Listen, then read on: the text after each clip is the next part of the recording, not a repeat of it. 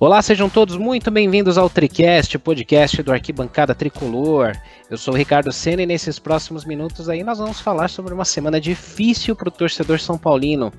Uma semana onde a gente teve que assistir os nossos rivais disputando troféu, ganhando títulos, enquanto a gente fica aqui tentando encontrar motivos, razões, desculpas, é, opiniões, enfim, viajando aqui para pensar por que, que o São Paulo mais uma vez falhou na busca por um título.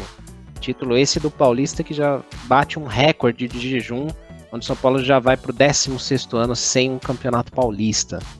Então, antes da gente apresentar nossa bancada, antes da gente começar o nosso debate, faço um pedido para vocês. Como cada um aqui tem uma opinião diferente, cada um tem um conceito, uma opinião, uma forma de ver as coisas, cada um aqui se respeita, né? Então, a gente também pede para que vocês respeitem as opiniões, mas opinem, né? Deixa a gente saber o que, que vocês pensam, como é que vocês enxergam tudo isso, quem que vocês culpam, porque hoje a gente vai descer a linha aqui e a gente vai falar bastante do que, que a gente pensa, certo? Então, antes de mais nada, sigam nossos canais, o nosso site, o arquitricolor.com, onde tem tudo que a gente produz, é, matérias, vídeos, áudio, texto, tudo. E nas nossas mídias sociais, nós estamos no Instagram, no Facebook, no Twitter, no YouTube. E o Tricast você encontra nas principais plataformas áudio, de áudio, né? Então, Spotify, Deezer, SoundCloud, Castbox, enfim, todos os lugares possíveis você encontra o Arquibancada Tricolor, ok? Então, deixa eu apresentar a bancada aqui da nossa, dessa nossa discussão, desse nosso debate, começando aí pelo Anderson. Anderson, como é que você tá? Difícil perguntar se tá tudo bem numa semana como essa, né? Pois é, Ricardo, um abraço para você, para o Igor, para todo mundo que está nos acompanhando em todas as plataformas. Como disse o Ricardo, de dia, de tarde ou de noite. É realmente é uma semana complicada, uh, porém já com já estamos a, às portas do Campeonato Brasileiro também, né? Como a gente previa aí antes da, desse retorno do futebol, agora é um jogo em cima do outro, uma competição em cima da outra. E cabe ao São Paulo também é, tentar juntar os cacos e ir para essa estreia de Campeonato Brasileiro, é, quem sabe, é, dar alguma esperança, mudar um pouco esse emocional do torcedor do São Paulo que realmente ficou destroçado depois dessa eliminação para o Mirassol. É, parece que essa doeu mais que as outras mesmo, essa é a impressão que a gente tem. Verdade, Anderson.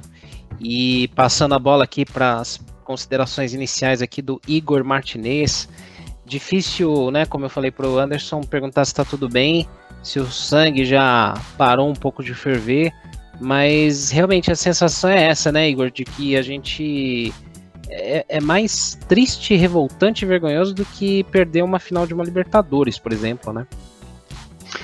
É isso aí, Ricardo. Primeiro, uma, um abraço para você, um abraço para o Anderson, a todos os que estiverem aqui ouvindo a gente aqui em mais uma edição, né? A 46 já, caramba, é, do Tricast. É, e cara, é, além disso que você comentou, né?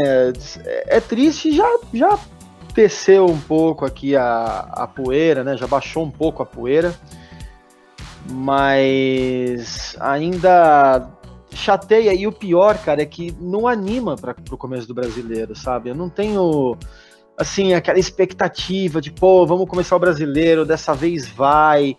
É, parece que a gente já. É, perdão a palavra, mas parece que a gente já tá perdendo tesão, sabe? De, de acompanhar o São Paulo no futebol. É, tá ficando uma coisa assim, a gente não vê mais luz no fim do túnel, a gente só torce para que o Leco e a diretoria saiam, mas não porque a outra vai resolver os problemas, porque a gente acha só que ela vai ser menos pior, mas não, não, não sabe se vai ser boa. Então a gente fica perdido aqui, cara. A gente torce, é claro, nosso papel é esse. E vamos ver o que, que acontece aí contra o Goiás no sábado, né? Vai ser um jogo fora de casa, mas é, o Goiás é um time que não joga um jogo oficial há meses, né? Acho que cinco meses já. É complicado, né? Para você que está ouvindo aí a gente, né? Deu para perceber, nós estamos gravando aqui nas vésperas da estreia do São Paulo no Brasileirão de 2020. São Paulo estreia no domingo, é o jogo da TV contra o Goiás.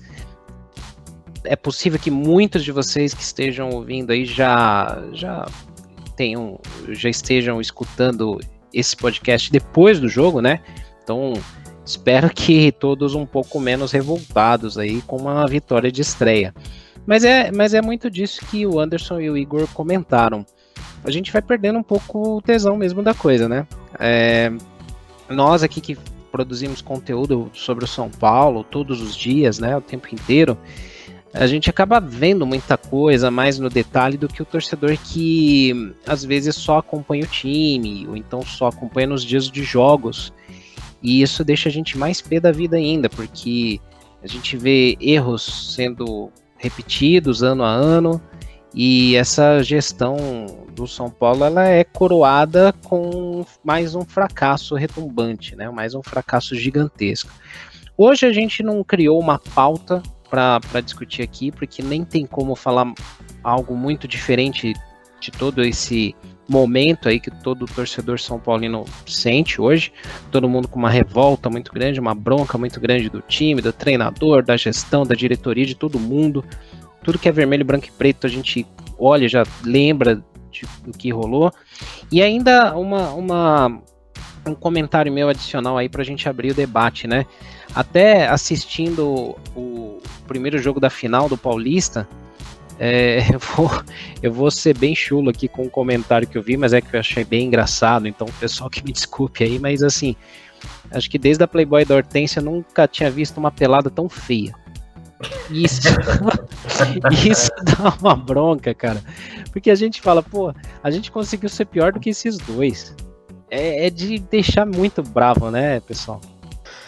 Cara, ainda bem que eu mutei o microfone aqui.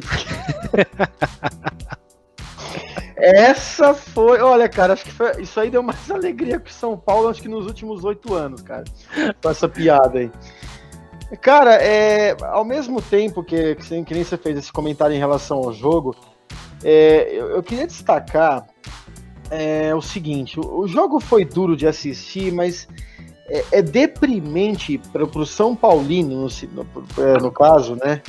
É, pelo menos para mim, eu também, eu só assisti só um pouquinho também, porque eu não aguento assistir jogo do Corinthians, e, que envolve o Corinthians, na verdade, com um certo narrador e um certo comentarista lá trabalhando. Se é que vocês sabem de quem eu tô falando aqui. É de uma, é de, um, de uma certa emissora aí que me irritou.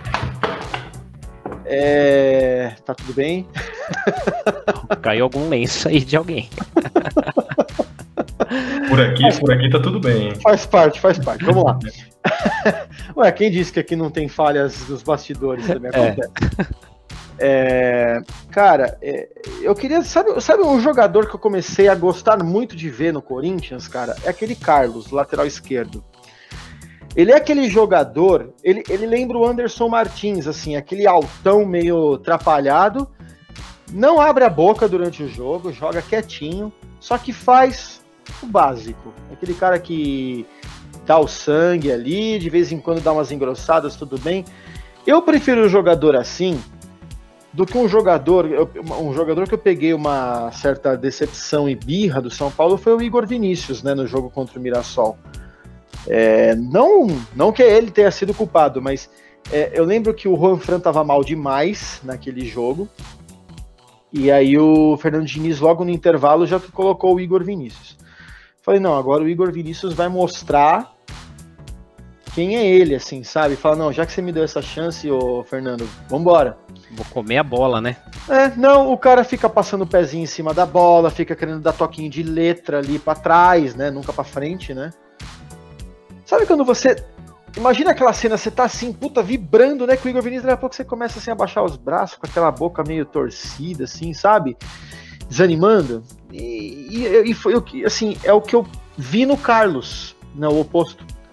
É, aquele cara que não tem nome, ainda quer construir o seu espaço, a sua, sua, sua carreira, só que ele vai e leva a sério a coisa.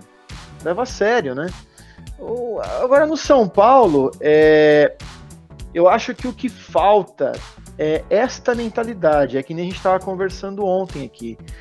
É, olha, conversando ontem, eu tô com a em ontem por causa do jogo. É o que a gente estava conversando agora há pouco, antes de começar a gravação. Né? A gente sempre bate um papo antes para dar uma ensaiada, né? uma, uma aquecida nos motores aqui. É, o elenco, tecnicamente, tá? Tecnicamente, tá? Em caixa alta, é, não é ruim no modo geral. Ouso dizer que é melhor que o de 2005. Só que o de 2005 era aquele time que sabia o peso da camisa que estava vestindo. Acho que até o Souza, né, na, na live que fez com o Senna, ele comentou isso, né? Quando ele chegou no São Paulo, é, a coisa mudou para ele. Assim, não, não em termos assim de dinheiro, mas ali ele fala: não, peraí, cara, eu tô no São Paulo, né? Eu não sei se foi o Souza, eu acho que foi o Souza que falou isso pro Senna. Foi, foi. E, e, e, até esse lance do Igor Vinícius também, cara, foi um lance que eu até escrevi hoje no site. Que, assim, sinceramente, eu tava com preguiça de escrever um texto e tal, né? Aí eu fui só colocando alguns, uh, alguns itens, assim, uma lista, né? Falando um pouquinho de cada coisa que eu pensava, né? E do Igor eu falei isso também. Falei, cara, me decepcionou um pouco, porque acho que ele tem que evoluir muito, ele tem que ter pés no chão, né? Pra não entrar nessa pilha aí de que muitos já consideravam ele, ou já enxergavam ele como um cara para assumir a lateral direita, né? É, ele tem potencial, não, talvez não para ser um craque, tudo bem. Não estamos querendo também nenhum comedor de bola, né? É, mas ele é um cara que tem muito potencial para elevar o patamar do São Paulo de novo, não sozinho, claro, mas é, ele deu aquela, aquele balde de água fria em quem queria ele no lugar do Ranfran naquele jogo. E falta, né, o Igor e, Ricardo, falta nos jogadores do São Paulo, quase que em geral, exatamente essa noção do, do tamanho do jogo, do tamanho da oportunidade, do tamanho do clube.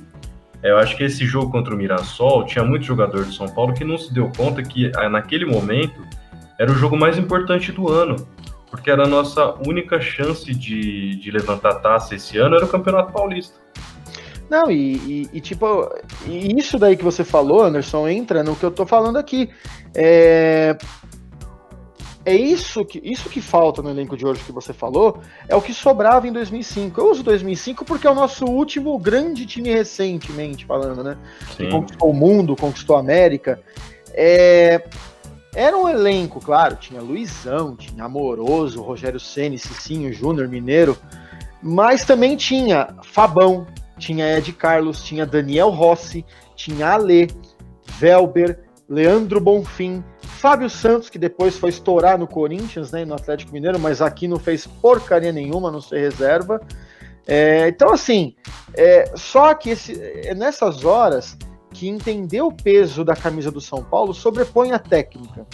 Hoje, o elenco de hoje, na minha opinião, é, se você fizer igual eu brinco, né? Igual eu falei ali, aquele lance da ESPN de você colocar um versus o outro, um jogador versus o outro por posições, eles costumam fazer isso em clássicos, né? Uhum. É, eu acho que o time de 2020 ganha do de 2005. Talvez por pouco, mas ganha.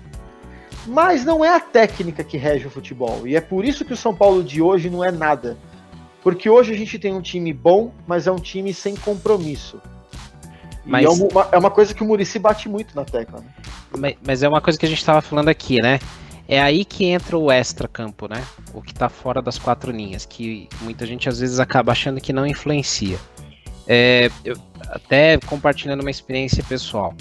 Eu, eu eu trabalhei muitos anos numa empresa, né? Que, pô, eu adorava o clima de lá, cara, era legal. me formei como profissional lá, né? Até hoje eu guardo muito carinho lá, trabalho ainda indiretamente com eles, né? E, pô, é, é, era uma cultura muito legal, era um lugar que você gostava de estar tá lá, você fazia hora extra porque queria, porque era um lugar bacana, divertido e, pô, dava gosto. Chegava domingo à noite, não dava aquela deprê de falar, puta, eu tenho que acordar cedo e trabalhar. Era legal, você queria estar tá lá porque você ia zoar os caras, sei lá, você, você ia fazer um trabalho legal. Todo mundo já ou, ou teve um lugar assim, ou vai encontrar em breve um lugar assim para trabalhar, né? E aí depois de uns 9, 10 anos nesse lugar, eu acabei aceitando uma proposta por uma outra empresa que era tão grande quanto, era legal, pagava bem e tal. E eu fui. Cara, o negócio mudou da água pro vinho, porque assim, era uma empresa organizada, muito legal, conhecida. Só que o clima, cara, era tão ruim que contaminava tudo. Parece que tudo que entrava ali, todas as pessoas que entravam ali, mesmo sendo boas, elas eh, se contaminavam com aquele ambiente. é, elas não conseguiam desempenhar o seu trabalho, muitos ficavam menos de um ano, alguns saíam muito rápido, é, tinha muita briga, era um clima pesado, assim, era uma energia bem ruim, né? E até hoje eu vejo alguns colegas que, é, assim, da minha época que trabalhavam lá, não ficou ninguém, né? Outros acabaram voltando, ou, ou amigos que foram trabalhar lá depois, eles falam que continua assim lá. Então, assim, o ambiente de trabalho, as pessoas que dirigem um, uma organização, elas colaboram diretamente para aquele lugar ter um sucesso ou não, né? E o São Paulo hoje, eu costumo dizer aqui que assim, se o São Paulo contratar o Messi e o Cristiano Ronaldo hoje, eles não vão ganhar nada, porque é um ambiente pesado, é, é, é, não é nem pela questão assim de atraso de salário, que isso no Brasil acaba acontecendo com vários clubes, mas parece que é um ambiente que assim não, não, não, não rende nada, sabe? É, falta, não sei se falta cobrança, me parece que sim. É, falta pulso, falta controle, falta gestão, falta administração. Isso reflete no campo. Quantos e quantos jogadores bons que passaram pelo São Paulo nos últimos anos e que ganharam títulos antes ou depois, mas não no São Paulo. E às vezes, é claro, a torcida com raiva, com, com impaciência, que é natural e com razão, culpa esses caras, é, e aí eles se mostram bem-sucedidos depois. Depois até vou falar de um exemplo aqui que eu acho que vai ser aquela opinião que o pessoal não concorda. Mas eu vejo o São Paulo dessa forma. Eu não sei vocês, assim, Anderson e Igor, se vocês pensam dessa forma, mas me parece muito que assim, o ambiente do São Paulo hoje ele é podre, né?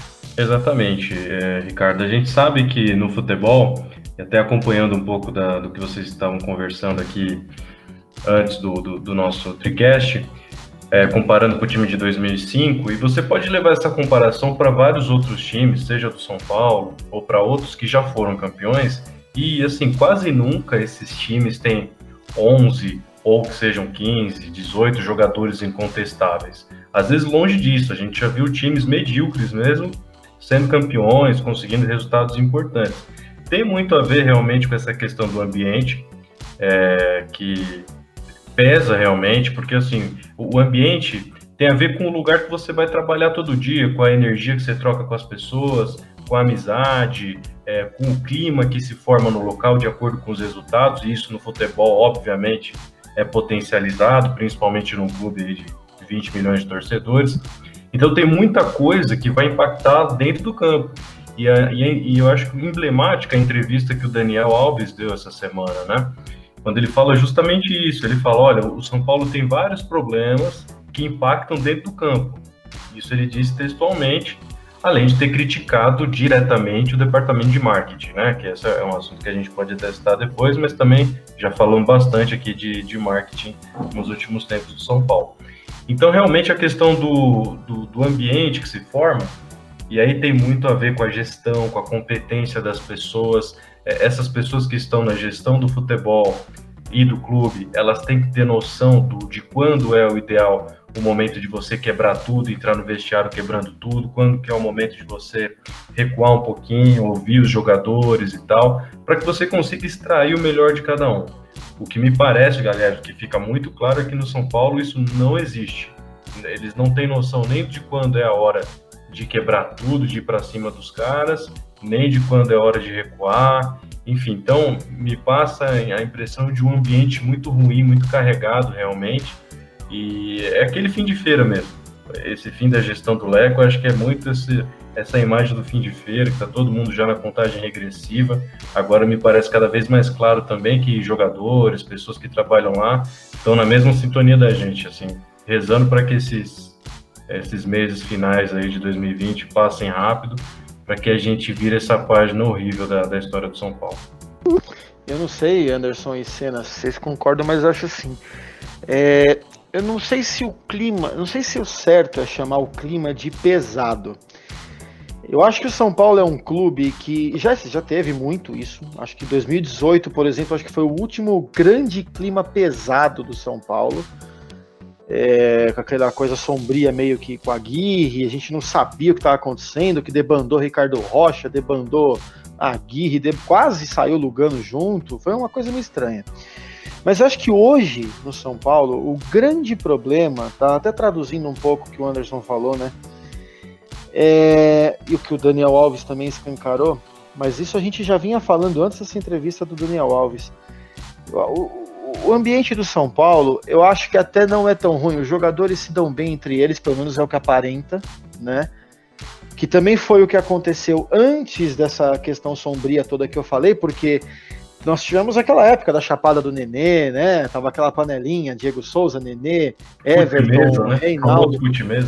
Não, é, e hoje você vê que aparentemente a coisa tá tranquila ali entre os jogadores, pelo menos, né? Entre os jogadores também não vejo problema não, só pra... Não tem, é, não tem aquele elenco rachado. Mas eu acho assim, é que nem eu falei no, no Voz da Arquibancada e acho que no podcast passado. O que será que aconteceu dentro do clube lá no CT, depois do jogo, sei lá eu, né? No dia seguinte, né, no CT? Depois da eliminação contra o Mirassol. Teve cobrança, teve bronca, teve a famosa comida de rabo, né, que a gente fala aqui, é, a bronca, né? É, teve isso, será? Será que a gente consegue imaginar o Raí dando bronca, xingando, quebrando porta de vestiário, chutando água para longe, ou o máximo que a gente consegue imaginar fala assim: vocês são um bando de bobalhões. Porque assim, na minha opinião, nem seria papel do Raí também fazer isso. Eu acho que o Raí é mais executivo. Eu acho que isso deveria ser o Lugano, mas não é que o Lugano não tenha feito. Talvez isso não tenha sido atribuído ao Lugano. E é isso que eu acho um erro. É, eu acho que, acho que a diretoria não se preocupou em cobrar jogadores, talvez por medo deles é, saber que eles, como eles têm salários atrasados, eles acabarem se rebelando contra o São Paulo. E isso é possível. Não existe jogador São Paulino. Para mim, isso que o Daniel Alves fala é puro MKT, ou marketing. E, e que mostra uma falta de, de hierarquia, como de, gostava é, de dizer o Balsa. O, né? O, joga, o joga, é, hierarquia, né? Hierarquia. É, é, assim, é, porque, não, mas é que hierarquia do, do Bowser é outra coisa, né? Sim. A hierarquia deles é, é outra, outro significado, mas é bem isso. Mas falta hierarquia no São Paulo, porque um jogador badalado apita mais do que qualquer outro dentro do clube. Tanto que ele escolheu o técnico, né? Que, que assim, de uma certa forma, assim, não vou fazer o advogado do diabo aqui não. Mas assim, de uma certa forma, eu até acho que o São Paulo precisa de um pouco disso. O São Paulo precisa ter um cara que seja o dono do time, para meter o mas, pé na porta, sabe? Mas desde que corresponda em campo. Mas assim, eu acho que até a parte dele ele tenta fazer, que sozinho, com 30 e 10 anos de idade, sim, não vai resolver. Sim. Mas, por exemplo, mas a gente até. A gente até brincou é, é, na. Acho que foi na, na, no dia do jogo, ou um dia depois, né? que a gente no grupo aqui comentou brincando. Vocês viram que o Felipe Melo fez ali no, no jogo do Palmeiras com a ponte e tal, que ele arrumou uma treta no fim? Pô, o São Paulo precisava de um cara assim de vez em quando, sabe? Não, e o que acontece também, né? Eu acho que falta o contrapeso disso do Daniel Alves. É, ele falou tudo aquilo e ninguém da diretoria se pronunciou, simplesmente parece é. que aceitou que é verdade. É fim é. de feira mesmo, total fim de feira. Tipo, os caras Sabe? não têm força nem para reagir. Não a tem diretoria... como reagir contra um funcionário. A é. diretoria não, não, não, não existe. Não, não ela, é. Primeiro que assim, ela não tá preocupada porque tá, tá com outro foco, porque tem eleição. Mas, por exemplo, aquele episódio lá do, dos totens, né, que a gente já. Não, ali, ali é, como se, é, como se, até a diretoria já tivesse contando nos dedos para acabar o mandato. Sim, sabe? sim. Mas eu digo assim, até naquele episódio dos totens, é, teve um algum jornalista, não lembro quem foi agora, é, também não importa agora também, mas que foi perguntar se o São Paulo se manifestaria e tal, e ele até comentou o seguinte, ele falou assim, assim como em outras situações, a diretoria opta por não se manifestar é, para deixar cair no esquecimento. É. Então, assim, eles não estão se preocupando com isso. O foco da diretoria, da gestão do São Paulo hoje é a eleição. Né? Então, dane-se os resultados em campo. Se não cair o time, não é algo nada grave que não possa ser contornado na visão deles. Né? E, e aí, só complementando um ponto, é, quando eu falo de ambiente, né, não é tanto nessa questão assim de por exemplo, os jogadores não se darem bem, de um querer puxar o tapete do outro, que não é isso, né? Não, não parece que é isso mesmo, como o Igor falou. É, mas é assim como acontecia nesse episódio que eu te falei da, da empresa que eu trabalhei. É, era um clima cordial, assim, todo mundo se dava bem, todo mundo saía para almoçar junto, é, éramos amigos, mas assim, não funciona, é um ambiente contaminado. Quer ver um exemplo que muita gente vai xingar aqui, com certeza, até porque tá todo mundo pé da vida, porque ele é, andou tweetando besteira aí. Mas o, um exemplo que eu cito aqui, e que aí pega um pouco de como também é o comportamento do, de alguns torcedores, é o Rodrigo Caio. O Rodrigo Caio era um zagueiro que, assim, falhava. Nos últimos anos, acho que ele falhou bastante, mas ele não era um zagueiro tão podre. Né? Você não pode colocar ele no, no lugar de um Lucão, por ele exemplo. Nunca, ele nunca foi descompromissado também. Nunca foi, nunca foi. Ele falhava e que dava raiva e tal.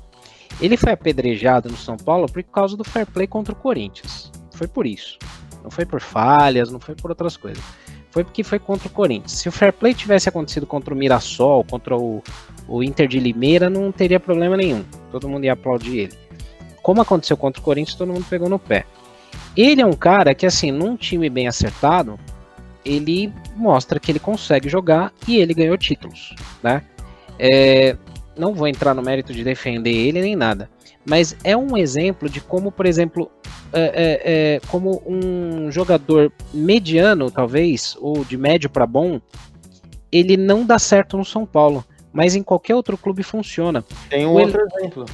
Pode terminar, mas Pode... vou dar um outro exemplo. É, não, termina que eu vou dar outro exemplo. É, que o que eu queria dizer é o seguinte: vários clubes, até rivais nossos, conseguem ser campeões com elencos medianos, medíocres. É, não dá para dizer que o Corinthians tem um puta elenco. Não dá. E, e, eu não tô desrespeitando o Corinthians, não. Eu não tenho por que agradar aqui também, não. Mas assim, o Corinthians pode ser campeão é, com um elenco bem meia boca, que todo mundo achava que não ia nem classificar e talvez até fosse rebaixado. Pois é. é esse elenco, né, Ricardo? Esse elenco do Corinthians, na boa, se você der uma nota 6, é eu acho que tá de bom tamanho, viu? Se é. não estiver sendo generoso. Você não, tem mas... ali, você tem ali, vai, o, o, o Cássio, que é um puta goleiro. Você tem uma ou outra peça ali que tem algum destaque, mas o resto é muito meia boca. Mas assim, o, o, o contexto todo do, deles funciona. Sim. Vou para não ficar num rival que tem gente que não gosta de ouvir é, algumas verdades. Mas quantas vezes o Boca entrou numa Libertadores com um time muito, muito mediano e chegou até finais ou sendo campeão? E o São Paulo precisa ter um time muito bem encaixado para poder ganhar um título. Isso que é osso, né? Não, é, é assim, é, é, mentalidade. Eu vou, eu vou primeiro só falar em relação a um ex-jogador nosso também, e aí vou entrar num assunto meio polêmico em relação a isso que você tá falando, Senna. Mas um jogador que saiu daqui apedrejado, e se eu perguntar para qualquer um daqui e de quem estiver ouvindo a gente, ninguém vai saber dar uma resposta concreta do porquê que esse cara foi criticado aqui no São Paulo e hoje está cansando de ganhar títulos e como titular é o Maicon do Grêmio. Mas ele foi... tem os mesmos motivos. Não, tudo bem. Mas eu falo assim, é um cara que teve lá, ele se inseriu num time também que já estava podre. Foi lá, veio de um time pequeno, Figueirense. É, assim, mas ele, ele, pegou o início desse, dessa, o início mesmo, né, dessa derrocada, porque não dá para falar que foi em 2009, não, foi em 2012 e 13, né? Uh, o problema que eu quero dizer é o seguinte, é, os jogadores aqui são queimados muito facilmente. Sabe? É, aí a torcida vai lá e alega aquela. O que para mim é frescura, tá? Esse papo de jejum de títulos influenciar na opinião do torcedor. O torcedor se deixar levar pelo, por esse jejum de títulos e, e sair ofendendo o jogador na rede pessoal do cara, na rede social do cara. É, sabe? Eu acho que isso não justifica, tá? Porque eu acho que antes do problema ser o jogador, tem vários outros problemas. E aí entra nesse assunto polêmico que eu falo, que eu falei, né? Que a gente estava conversando aqui. Se a gente pega o time de 2005, o time de 2020 agora, tecnicamente, tá? Tecnicamente, o time de hoje é melhor. E isso do Corinthians aí que você falou, Senna, que tem um elenco péssimo, por que, que, eles se dão bem? Porque eles têm o que o time lá de 2005 do São Paulo tinha, que era vontade. Era garra, era. Oh, o, ah, o Fagner é maldoso. Mas tá bom, o Fagner vai lá, nunca sai com o uniforme limpo de um jogo. Nunca. Agora, se vocês me falar algum jogador de São Paulo que suja o uniforme, tirando o goleiro, que nem sempre suja também, eu agradeço, porque eu não sei. Talvez o Bruno Alves, vai. Mas eu não sei. Teve acho que um lance contra o Mirassol mesmo. Foi uma bola meio que espirrada na, da defesa dos caras, indo em direção ao ataque, ao ataque do São Paulo, que, meu, eu achei que o Tietê ia chegar numa dividida num carrinho assim com o cara. Sabe quando a bola tá no meio dos dois? Não, cara, o Tietê foi de pé e ainda com medo ali assim, sabe? Pô, cara. Aí é, eu queria muito um Felipe Melo ou um Fagner no São Paulo. Então, que é o espírito, por exemplo, Ué. que o Lugano tinha em 2005. Eu Falta esse equilíbrio mesmo no elenco, né? Não, Parece que tem é... muita técnica, muita, um jogador digamos assim, mas pouco, é... pouca, pouca bunda no chão, né? É. Um, joga... um, jogador que eu citei do Corinthians também, antes da gente começar a gravar, foi aquele lateral esquerdo deles, o Carlos, aquele alemãozão alto lá, que o cara joga o básico, ele joga pelo Corinthians, ele não joga por ele. E é isso que eu acho que falta aqui. A gente não vê jogadores jogando pelo São Paulo. A gente vê jogadores que querem crescer do São Paulo para ir para a Europa, por exemplo. A gente vê que tem jogadores que enxergam o São Paulo apenas como uma vitrine, uma ponte. Não veem mais o São Paulo como um auge. Pô, cara, eu visto a camisa do tricolor paulista. Aquele time que já teve Leônidas, que já teve Careca, que já teve, é, enfim, inúmeros ídolos. Raí, Pô, quanto. É, é, é, acho que a gente comentou isso várias vezes já. Ó, nós São Paulinos, é claro, a gente vai saber menos do que os torcedores dos outros clubes, mas a gente até conhece bastante. Quantos. Falem, por exemplo, quem são os ídolos do Corinthians na história?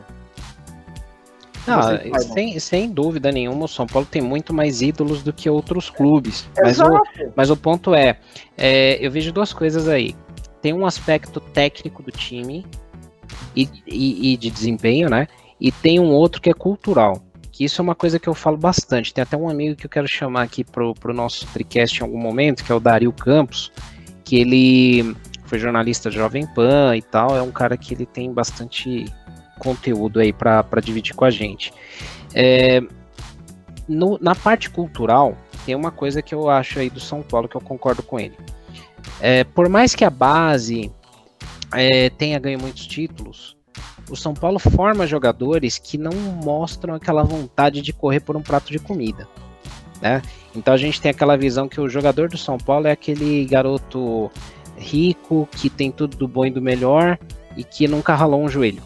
Né? É porque também entra aquela coisa, né? Eles já sabem que a chance deles irem para a Europa é alta. Sim. Porque é uma coisa que a nossa diretoria costuma fazer. Sim. Só que assim, você vê a, a visão que se tem, a gente sabe que não é bem assim.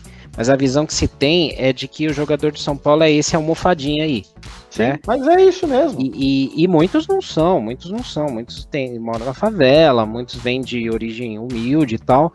É, mas assim, é essa visão que Cotia passa, por mais que seja extremamente vencedora na base. Né? No profissional, o que a gente vê é que assim. É, o jogador que vai jogar num, num, num Palmeiras, num Corinthians, num, num no Flamengo aí e tal, os caras vão lá e eles têm uma identidade. Eles sabem que, porra, o Flamengo é o time que tem a maior torcida do mundo. É, o Corinthians tem essa coisa aí do, do torcedor ser, ser fiel, bababá. O Palmeiras, que é um time que tem também uma história grande, não sei o que, tudo aquilo. O São Paulo, ele é igualmente, até maior em muitos quesitos, né?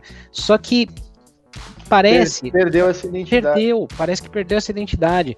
Hoje, quando você vai trabalhar numa empresa, eu falo de, muito desse exemplo de empresa, que eu acho que o futebol tá ficando muito assim também. Mas quando você vai trabalhar numa empresa grande, organizada, você tem pelo menos um dia ali que é aquele treinamento institucional, né? Que os caras falam, ó, onde você tá pisando? Olha, Exato, olha o que, que, é essa disso, empresa. Eu lembro disso quando eu trabalhei no Itaú, cara. Eu, a hora que eu fui começar a ver ali, quando você tem aquela apresentação, você fala, puta, cara, olha isso. E, e, cara, acho que uma coisa emblemática foi nesse clássico de, de ontem, né? O primeiro jogo da final aí entre o Corinthians e o Palmeiras, uhum. que foi até um comentário que o Casagrande fez. Teve uma cobrança de falta. Por mais que eu discorde de muita coisa do Casagrande, aquilo foi verdade. Eu não sei se vocês assistiram, mas teve uma cobrança de falta que tava o Gabriel Menino e o Patrick de Paula, dois jogadores da base, decidindo o que, que eles iam fazer numa cobrança de falta num time que tinha Lucas Lima, Zé Rafael, é... Inclusive o Zé Luiz Rafael Adriano. sai fora, né? Eles falaram, olha, sai fora que nós não, vamos cobrar é, aqui. Exato. Por quê? Porque os caras querem fazer o Palmeiras ser campeão.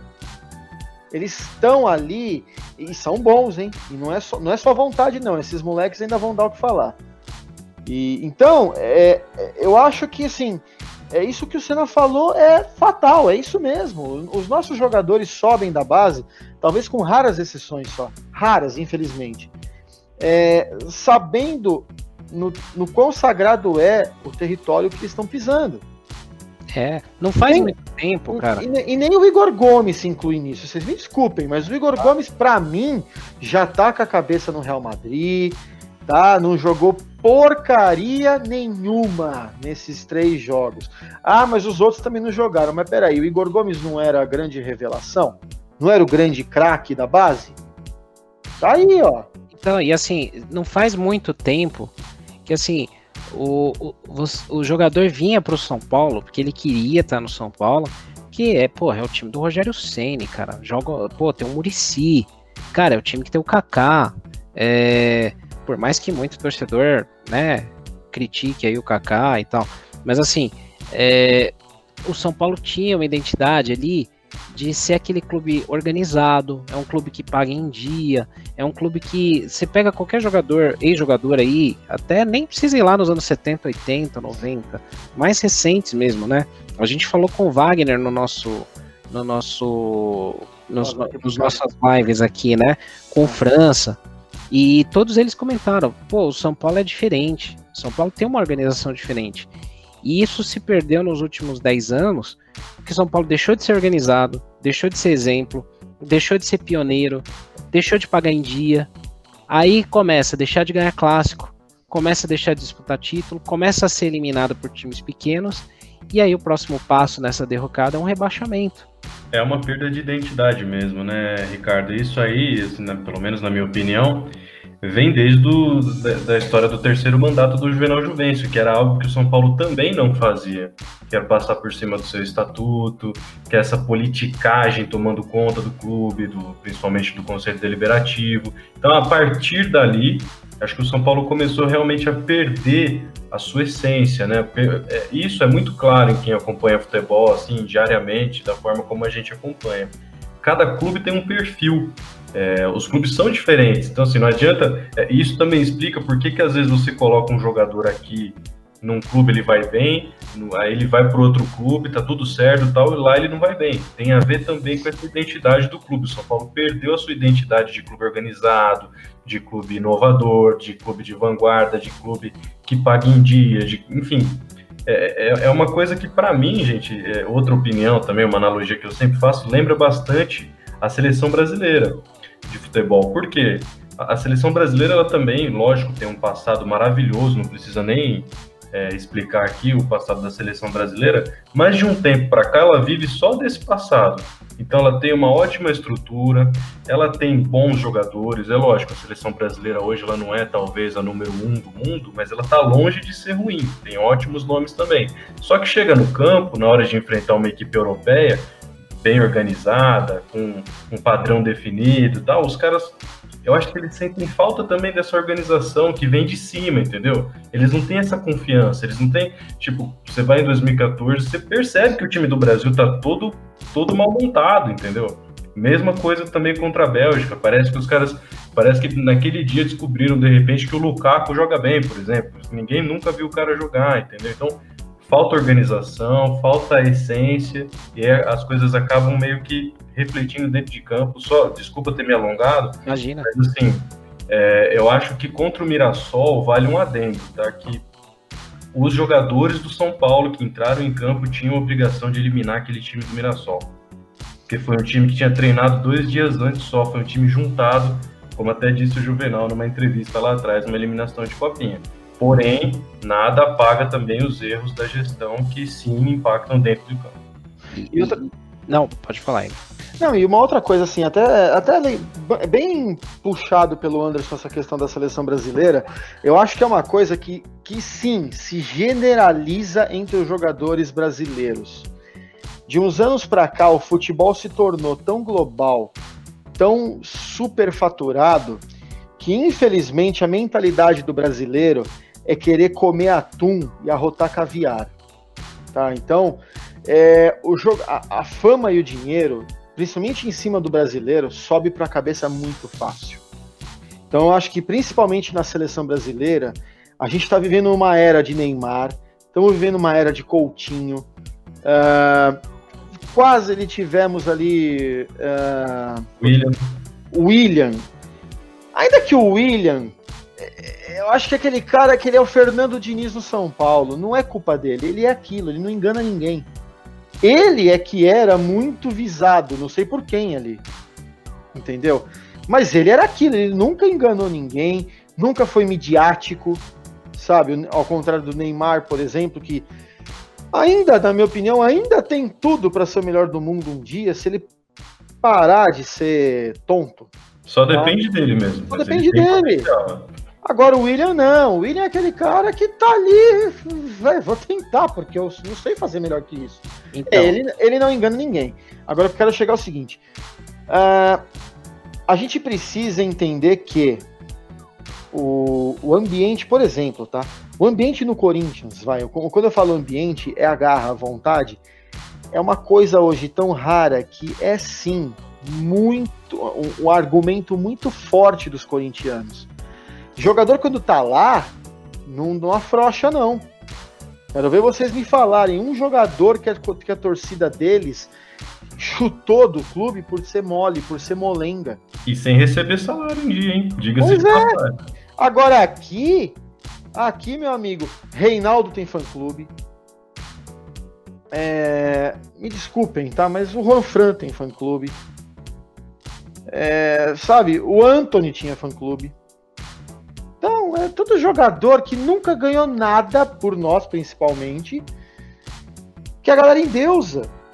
É, e outra, a gente não consegue ver em nenhum jogador.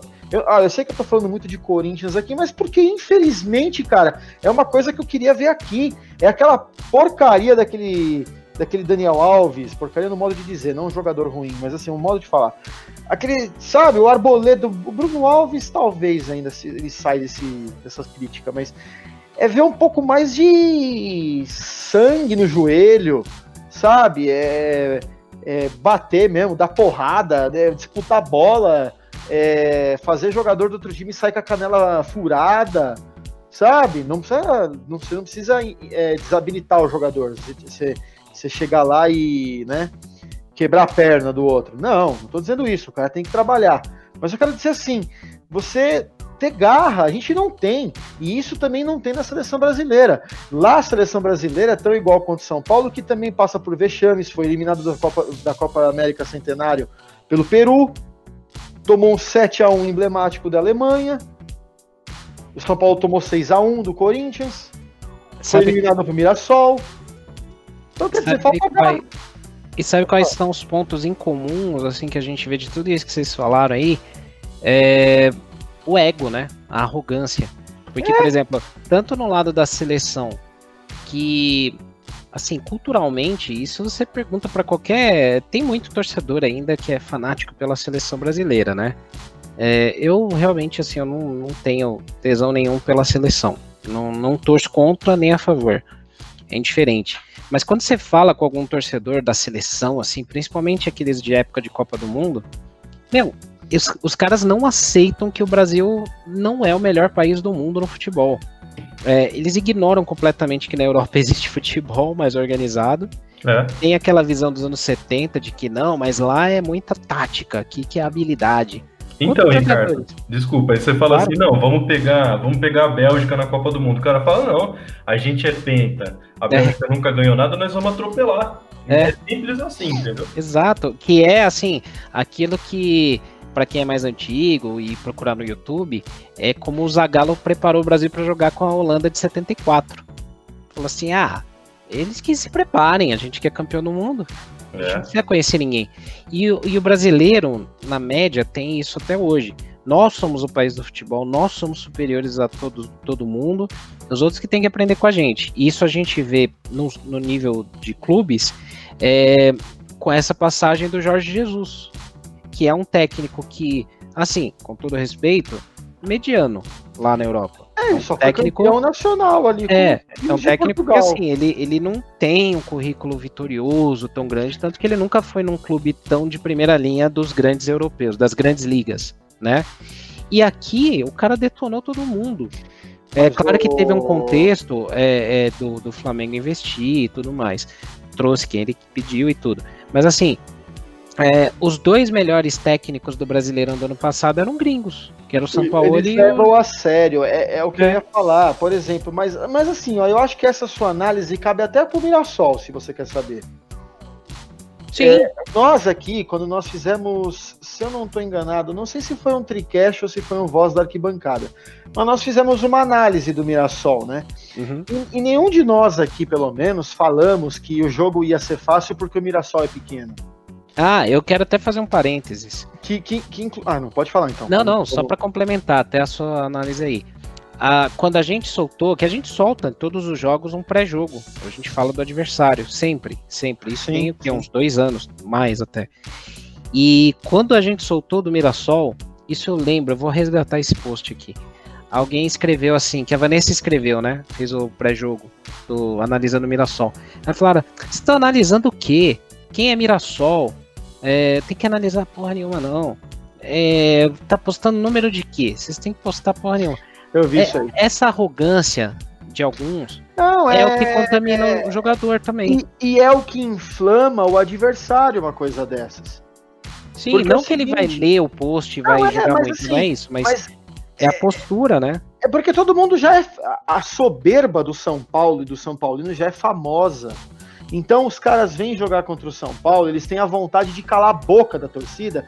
E, eu, e, meu, e me dá gosto de ver a nossa torcida calando a boca. Porque virou uma coisa irritante essa soberba. É aquele negócio. Por que, que o São Paulo perdeu pro Mirassol? Foi porque o Fernando Diniz mexeu errado? Não foi porque o Fernando Diniz mexeu errado. Ah, mas o Mirassol se montou no último dia. Mas, gente, é só vocês pegarem a história desse Zé Roberto, que foi aquele camisa 7 que fez dois gols em cima da gente no jogo lá.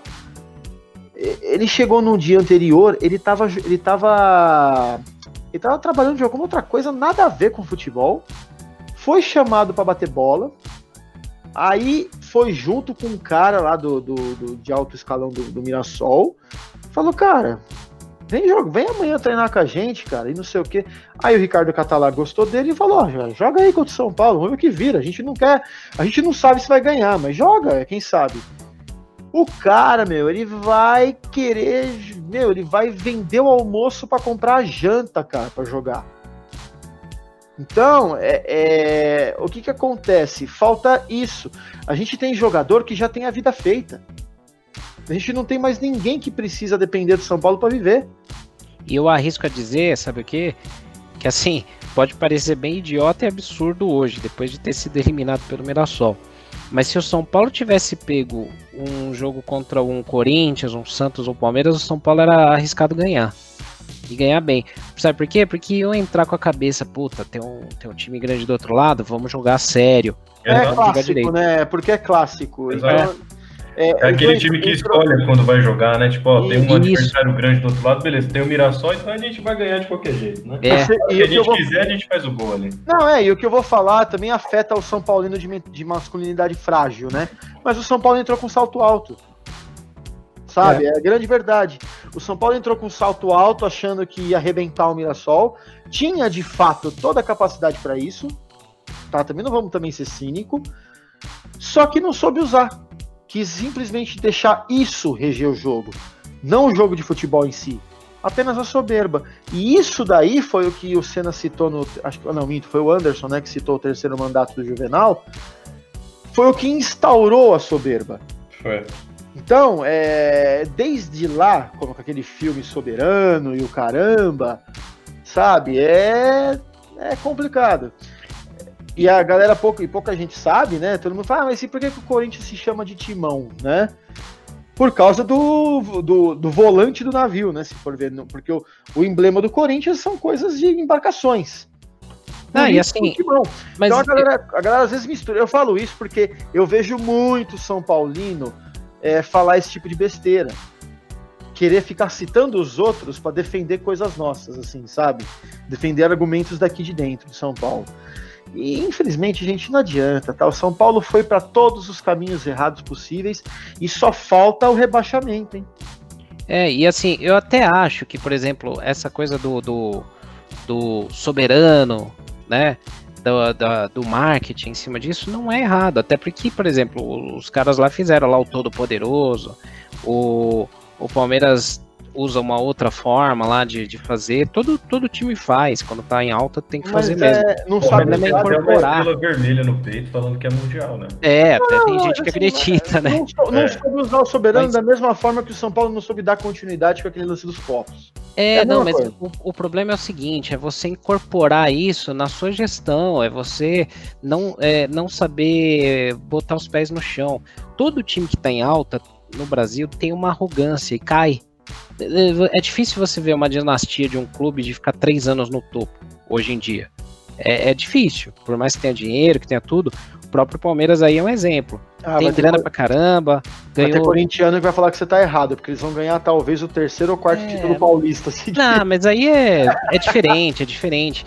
É, porque, por exemplo, vai, o, o, por mais que tenham títulos paulistas, é que nem o Santos. O Santos ganhou vários paulistas aí nessa década também, mas assim, a gente não lembra do Santos como um puta timaço assim que dominou o Brasil.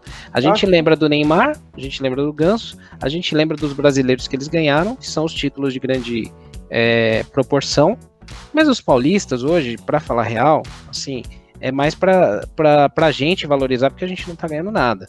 Né? Eu, acho, eu acho que o Paulista tem a importância de dar moral. Sim, sim. Não é. de não, não de, é, não de alçar nesse nível. E não, não tô desfazendo do Paulista, não é isso. Mas assim, é, é difícil você ter hoje um clube que ele tenha uma, uma duração de títulos, por exemplo, como a do São Paulo entre 2005 e 2008. Né? Hoje em dia não, não tem acontecido isso, porque tem essa, essa arrogância que, por exemplo, se reflete, vou, não vou entrar nesse detalhe aí de, de assunto, mas se reflete nessa questão dos direitos de TV. O Flamengo não foi brigar lá pro bem do futebol, foi para ver o lado dele e o Bolsonaro tretou porque tá com raiva da Globo. A real é essa, né?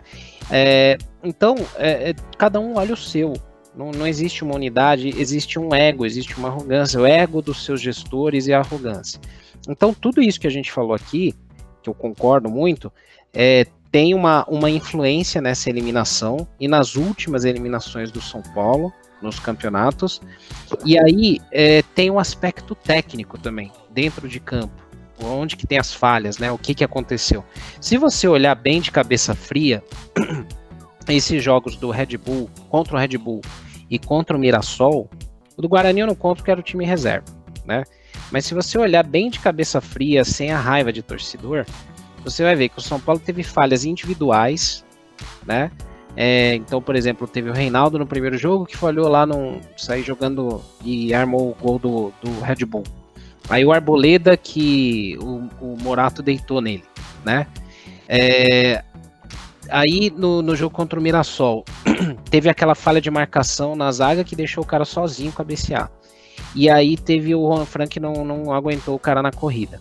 Onde que eu acho que tem as cagadas aí do time? Que é onde o Diniz, talvez, talvez não, ele tem responsabilidade nisso, ele tem que rever conceitos. É, eu acho que tem duas coisas aí, né? Mudando um pouco o foco, né? Da gente bater um pouco também no, no time.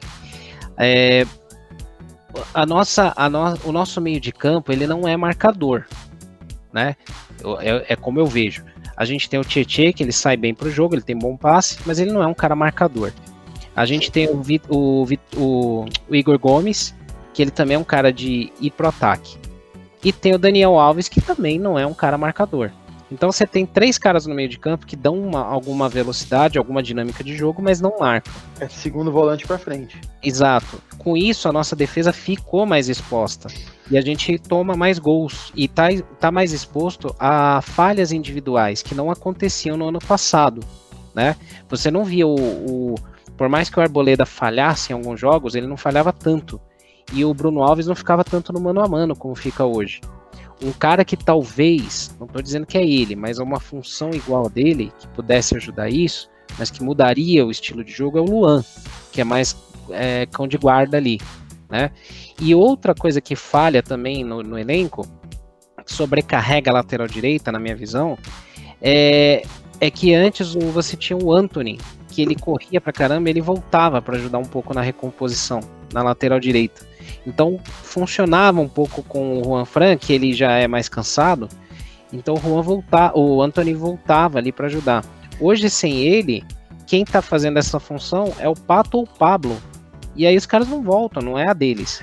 Mas, ô, sendo assim, até sendo justo com o Juan Fran também, sabe? Eu, por mais que eu também acho que o Juan Fran não é nenhum cinco estrelas, é, esse lance, por exemplo, contra o Mirassol aí, né? Que ele dizem que ele não aguentou correr atrás do cara. Porque o Hernani finaliza bem, não finaliza? Sim. Por que, que ele não joga de centroavante, então? Também não, não, não, O Hernanes é um caso à parte. Eu acho que o Hernanes já deu não, que tinha que não, dar. mas eu falo assim, mesmo que fosse no auge dele, por que, que ele nunca jogou de centroavante na carreira se ele é um bom finalizador? Não, mas não é a dele. Exatamente, e não é do Juan Fran correr. Então, Então, mas aí é- ele não teria que jogar na lateral, né? Mas aí não é isso. Se você for ver, nós tivemos já outros laterais também que não jogavam na correria. Mas você Não- tem um sistema que protege, que é isso que eu tô falando. Mas aí, então o problema não é o jogador, o problema é o técnico montar uma defesa que fale assim, Juan Fran, não se preocupe em recompor a defesa. O Juan Fran, pra mim, ele é aquele jogador, ele é tipo o Hernanes da lateral, no, no seguinte sentido, ele é aquele cara que põe a bola no chão e acalma o jogo e arma pela lateral. Eu não acho que o Juan Fran é um jogador de ultrapassagem, não é um jogador de voltar recompondo defesa, sabe? Tanto que ele tem a mesma característica do Cicinho nesse detalhe. O Cicinho também era péssimo para recompor defesa. Sabe? É, então, eu acho que o Juan Fran, ele é um jogador é, para um 3-5-2, por exemplo. Isso, isso eu até discuti hoje num grupo com alguns amigos. O, o Juan Fran, ele não é um mau lateral, não é um mau É, jogador. ele não é velocista. Então, só que aí que tá. É, por exemplo, o Juan Fran é um cara que acerta bons cruzamentos, é um cara de bom passe, mas ele não é o velocista. Então, que, qual que é o problema? É, o gol contra o Mirassol foi muito por conta dessa questão, essa característica dele. Ele não vai Eu conseguir aguentar co- a- alcançar o cara na corrida. Eu acho que ele até fez uma coisa que nem era para ele ter feito, era para outro ter feito. Exato. E aí entra nisso, nós não temos um primeiro volante mais no time. Aquele lance, na verdade, tava uma bagunça enorme. Você percebe a É, a defesa inteira recomposição foi toda. correndo, a defesa O- inteira correndo de costa, tentando E- chegar desesperadamente. Quando você vê uma defesa assim, pode ter certeza. O gol, o gol é que ou o goleiro faz milagre ou é gol. Sim, Mas ali, ali aconteceu pelo seguinte: nós chegamos muito perto de fazer o gol ali naquela jogada, né? Foi um cruzamento do Elinho, né? Que o. Ou foi o Vitor Bueno, não lembro. Que o Reinaldo quase, quase alcançou a bola ali no cruzamento que ele. Acho que a infiltração foi boa. A jogada de ataque foi boa. Só faltou ali por um detalhe: o cara não alcançou a bola. Também é, é um tipo de erro comum. O problema foi a velocidade que o Reinaldo voltou, a vontade que o Reinaldo teve de voltar. Ele ficou mais lá aplaudindo, né, o passe do outro e voltou trotando. uhum. E talvez era ele quem tinha que estar ali bem reposto, porque o cruzamento veio do lado dele. Aí o Juan Fran tem que voltar lá do ataque, porque ele também estava para fazer triangulação, né? Com quem cruzou a bola pro Reinaldo. Ele teve que voltar correndo, sendo que Bruno Alves e o Arboleda também estavam perdidos. O Arboleda até parou no cruzamento com medo de fazer gol contra. E a gente não sabia onde estava Daniel Alves, onde estava Tietê. Então, que aí é o que eu falo. Aí que tá o problema da, da, da armação, da, do esquema tático do time. Por exemplo, é, essa por é a culpa do Diniz, né, gente? é por isso que eu falo. Ah. Não acho que a culpa é do Juan Fran não, que não, não. aguentou chegar. Que muita assim, gente, não, não, digo nós aqui, mas muita gente já tá começando a queimar o Juan Fran por causa desse gol. Não, é, aí é injusto. Porque assim, tem, é, assim, tem, tem parcelas diferentes de culpa aí, né? É, é claro, um lateral que corresse mais, um Igor Vinícius, mesmo estabanado, ele talvez alcançaria o cara. Ok. Essa talvez seja a parcela de culpa do Juan Fran. Não, não é por isso que, ah, tem que mandar de volta para Espanha, manda embora. Não é isso. Não é isso. Agora, a parcela maior aí é do esquema tático. Porque assim, se você tem. Isso é básico em qualquer time. Os dois laterais não podem subir juntos né? A não ser que seja um 3-5-2 que você tem ali a cobertura. Mesmo assim, não acontece isso. Então, você está num, numa situação de ataque, onde de repente o Reinaldo foi lá desembestado para fazer o gol, né? Tentou e perdeu a bola e veio trotando.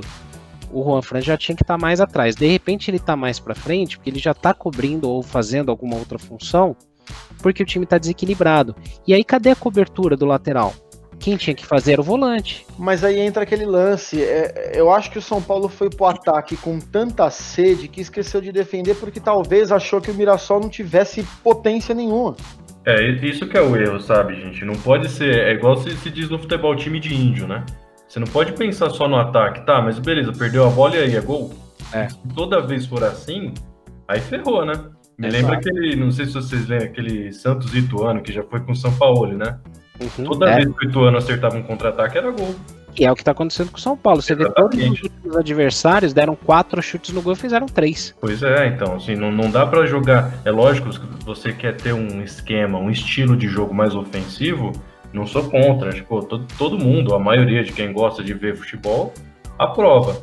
Mas você tem que ter uma mínima organização, porque senão vai acontecer isso toda hora. O adversário roubou a bola, é, deu dois, três toques, vai estar na cara do gol. Isso não pode acontecer. Você tem que ter uma, uma reorganização, uma organização um para repor, exatamente. Para pô, como é que a gente vai, como é que a gente, como vai ser o nosso esquema na hora que a gente perder a bola?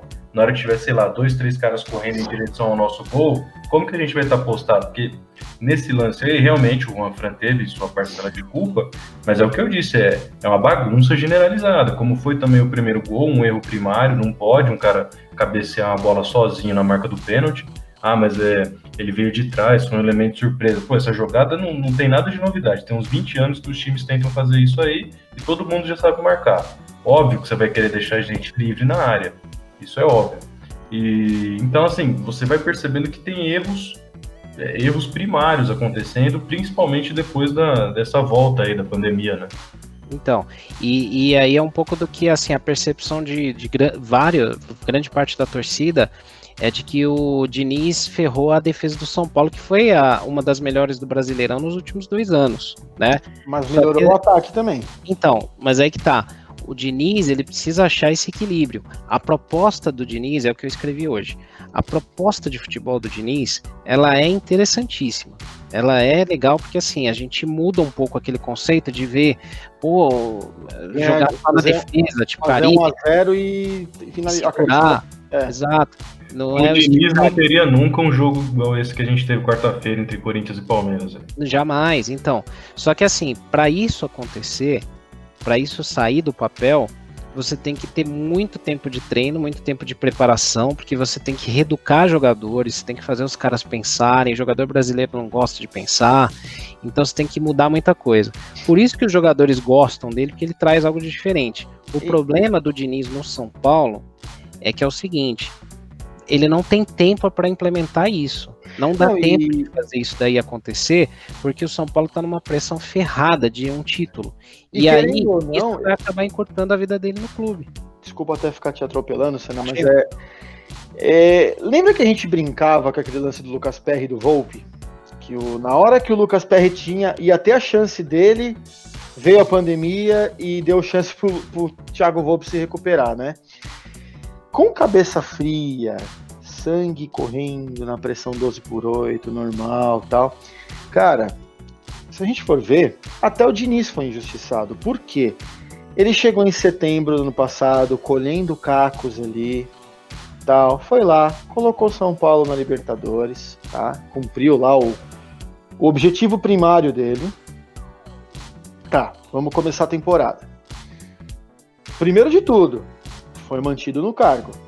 Uhum. Segundo, o elenco não foi desmantelado, como aconteceu com o Osório, como aconteceu com o Dorival, como aconteceu com o Rogério, de certa forma. Sim. E aí, o São Paulo patinou um pouquinho ali no começo do Paulista, né? Começou ganhando lá do. Com Água Santa, Água Santa, né? Que foi a nossa estreia, né? Isso. Foi lá, empatou com o Palmeiras no primeiro clássico, que foi em Araraquara, aqui perto de mim. Ganhamos da Ferroviária. Eu tava nesse jogo, inclusive xinguei o Diniz até ficar rouco, porque eu fiquei pé da vida de tomar aquele gol da Ferroviária. Mas depois ganhamos de virada. E aí o São Paulo começou a ter uma certa é, constância, sabe? Uma certa sequência boa. Inclusive ganhando o clássico contra o Santos, e aí, pum, parou. E na pandemia, durante toda a pandemia, nós todos aqui, inclusive eu, a Vanessa, o Anderson, você mesmo sendo, a gente falava que o São Paulo estava indo para um caminho legal. Sim. O, o Diniz estava começando a implantar o sistema dele. Estava funcionando. E era mais ou menos a mesma coisa que o Rogério fez na primeira, logo na, na, na, primeira parte, principalmente da passagem dele. Era aquele time que tomava 2-3, mas fazia 5. Sim. Só que aí veio a pandemia. E tudo bem, veio para todos a pandemia, concordo, mas é, é, o futebol é que eu já falei isso uma vez, o futebol ele é dinâmico demais. Existem tantos tipos de trabalhos, de formas de você agir sobre o jogo, que tem times, né? No que eu falo times de treinadores, é, que sofrem mais do que outros. É, por exemplo, é, a, gente fala, a gente fala muito da continuidade de trabalho, né? É, tudo indica que o Santos vai ter o Cuca de novo. Vocês querem apostar comigo que o Santos vai bem até o final do ano? Porque lá parece que dá certo esse tipo de coisa, mas aqui não dá? Porque não é azar. Não é azar, não é isso. É porque a mentalidade aqui é de um jeito, a, a, assim, a, a ideologia do São Paulo é uma, a do Santos é outra, a do Botafogo é outra, a do Flamengo é outra, do Grêmio é outra e assim vai. Então, assim, eu também não estou querendo fazer aqui um lobby para que o Diniz permaneça eternamente no São Paulo. Eu ainda acho que ele é um treinador que não vai agregar grandes coisas, mas é, eu não acho que essa eliminação aí é, seja, na pior das hipóteses, de grande culpa dele. É, foi uma coisa que eu falei no Voz Arquibancada. Ele é tipo o William da seleção. Não é culpa dele, ele tá ali porque chamaram ele. ele tá... Quem aqui não queria ser técnico de São Paulo? E Até... eu não acho não que seria a solução, viu? Desculpa interromper, Igor, mas eu não acho que realmente seria o caso de demitir o Diniz. Não, mas eu acho que quando mudar o presidente, vai mudar automaticamente, provavelmente vai, né? Mudar a ideologia, a metodologia, a forma de pensar é, por exemplo, vai, vamos citar aqui de novo o Corinthians. O, o Corinthians é famoso por qual estilo de jogo há, há anos já? Casinha fechada. E dá certo, não dá? Por quê? Porque eles é. mantêm aquele tipo de jogo. Inclusive, me parece que assim, houve uma tentativa de mudar isso, né? Com a chegada do, do Thiago. Thiago Nunes. E agora aí... parece que ele começa a voltar é. ao passado. Gente, é só, vocês verem quantos jogos o Corinthians perdeu desde a volta do, da, da pandemia. Sim, nenhum. Por quê? Porque provavelmente deve ter tido um chacoalhão lá, coisa que não tem aqui. Falou, escuta, ô, Tiago, a nossa metodologia é essa, meu amigo. Você é um treinador profissional, você não tem cabresto para jogar de um jeito só. Se vira.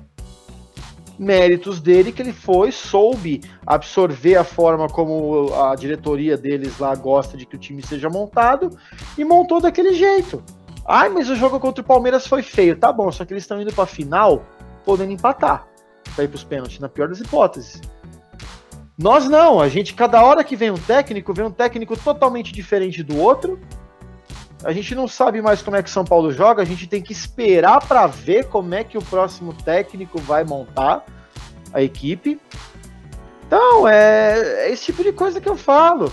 É, então. Porque não é, tem um critério, a gente não, não tem, tem um uma. Monte não tem um comando que defina, por exemplo, vai, é, putz, não deu certo com o Diniz.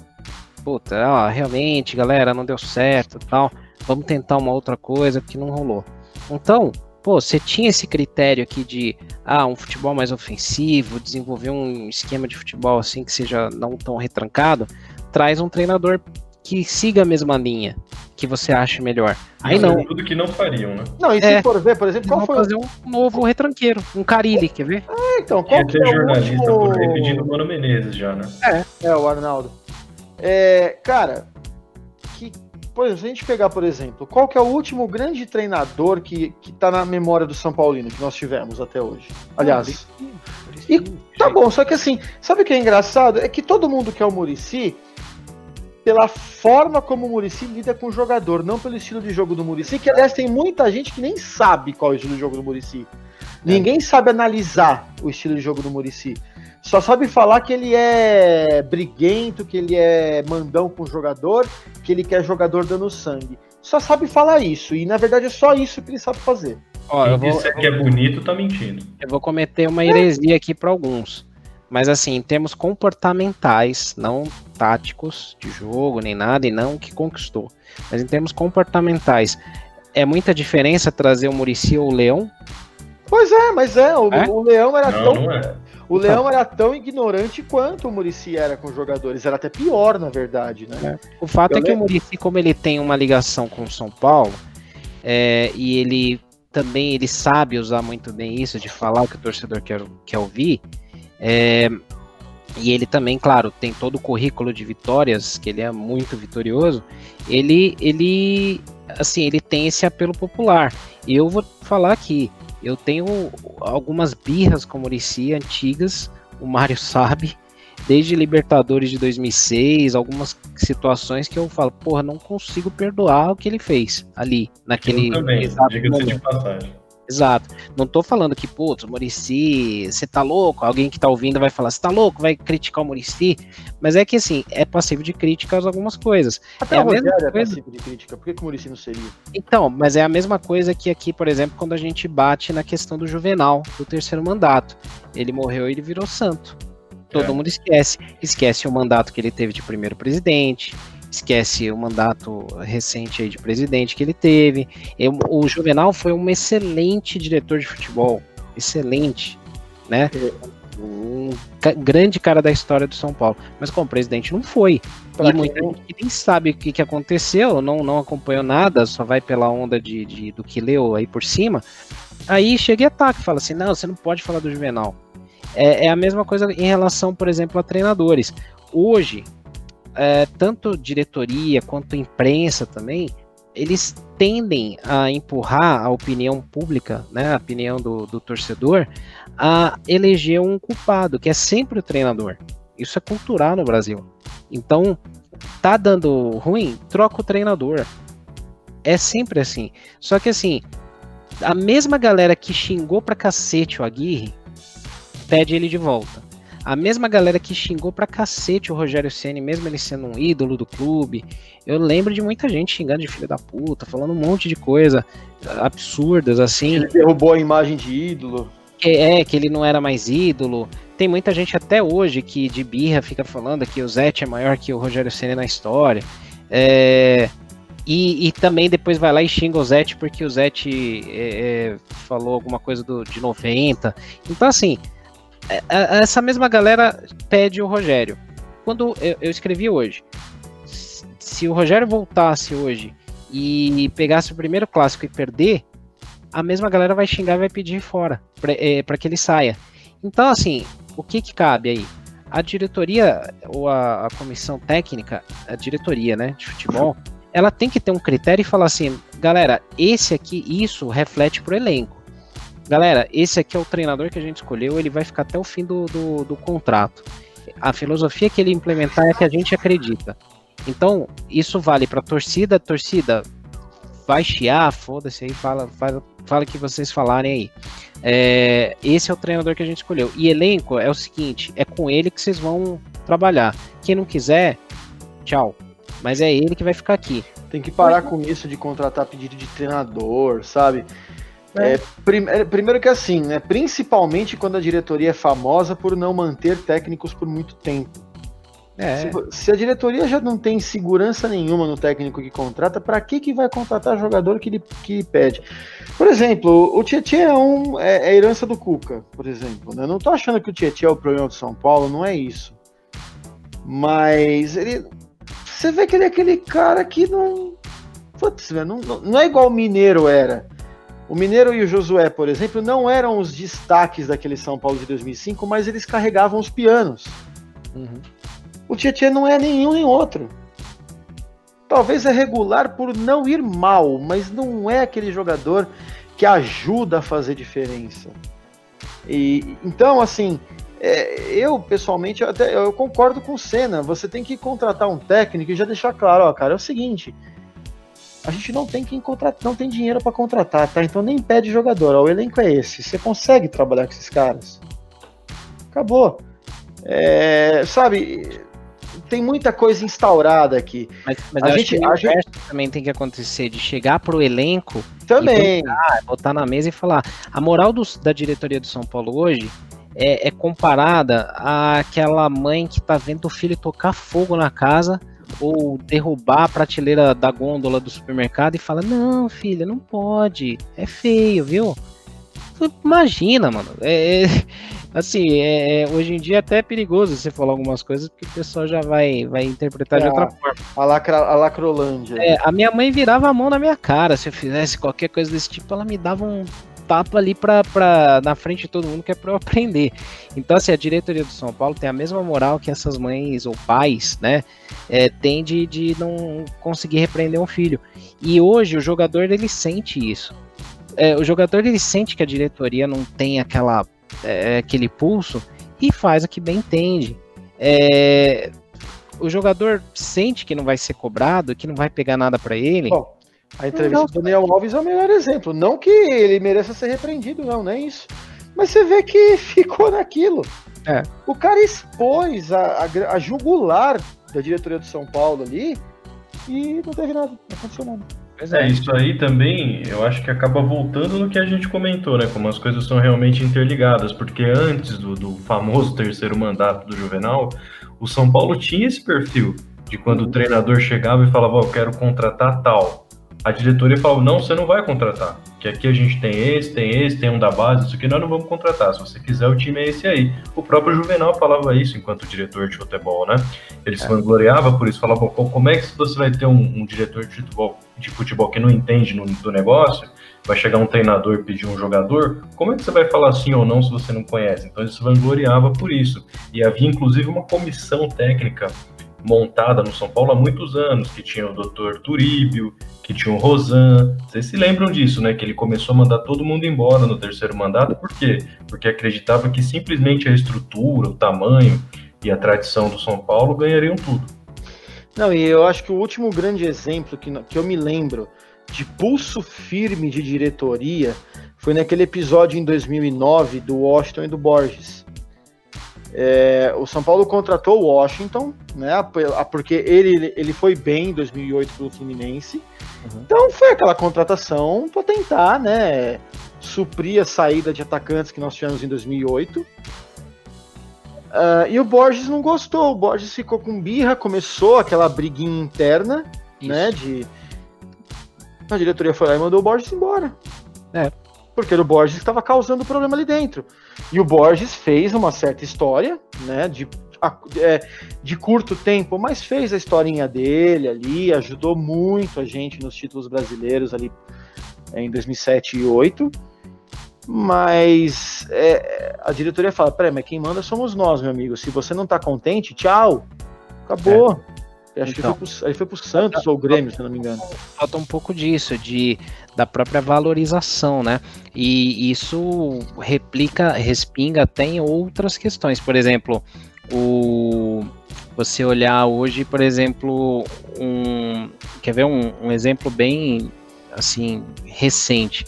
A BMG patrocinou o São Paulo há alguns anos atrás. O São Paulo se endividou muito com eles. Em 2011 foi.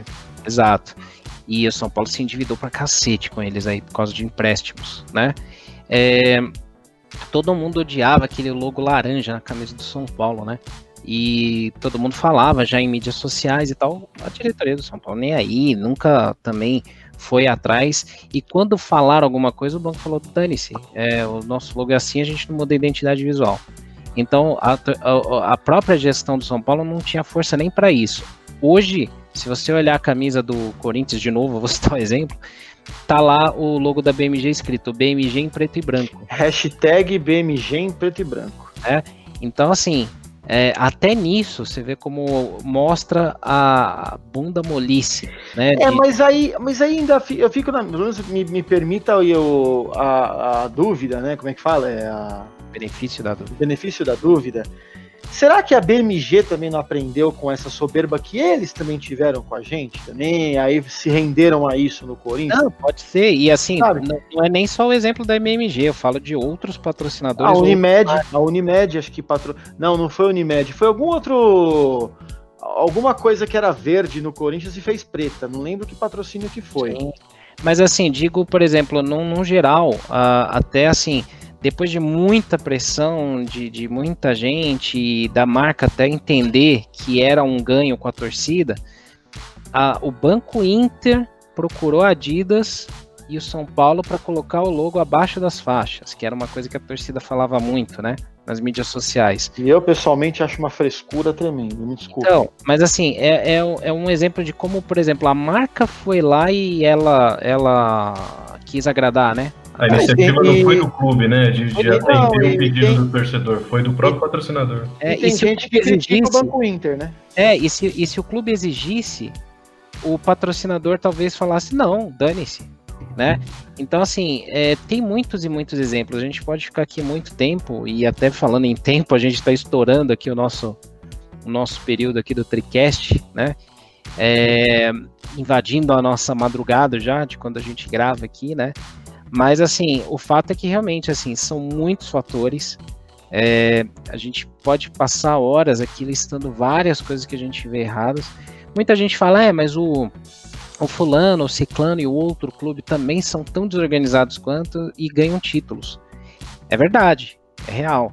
Só que assim, é, eles têm pessoas que manjam de futebol em alguns cargos que a gente não tem a gente tem pessoas que são contratadas ou como escudo ou sem experiência para desempenhar funções, para dar aquela passada de pano na, na, em quem faz a administração do clube.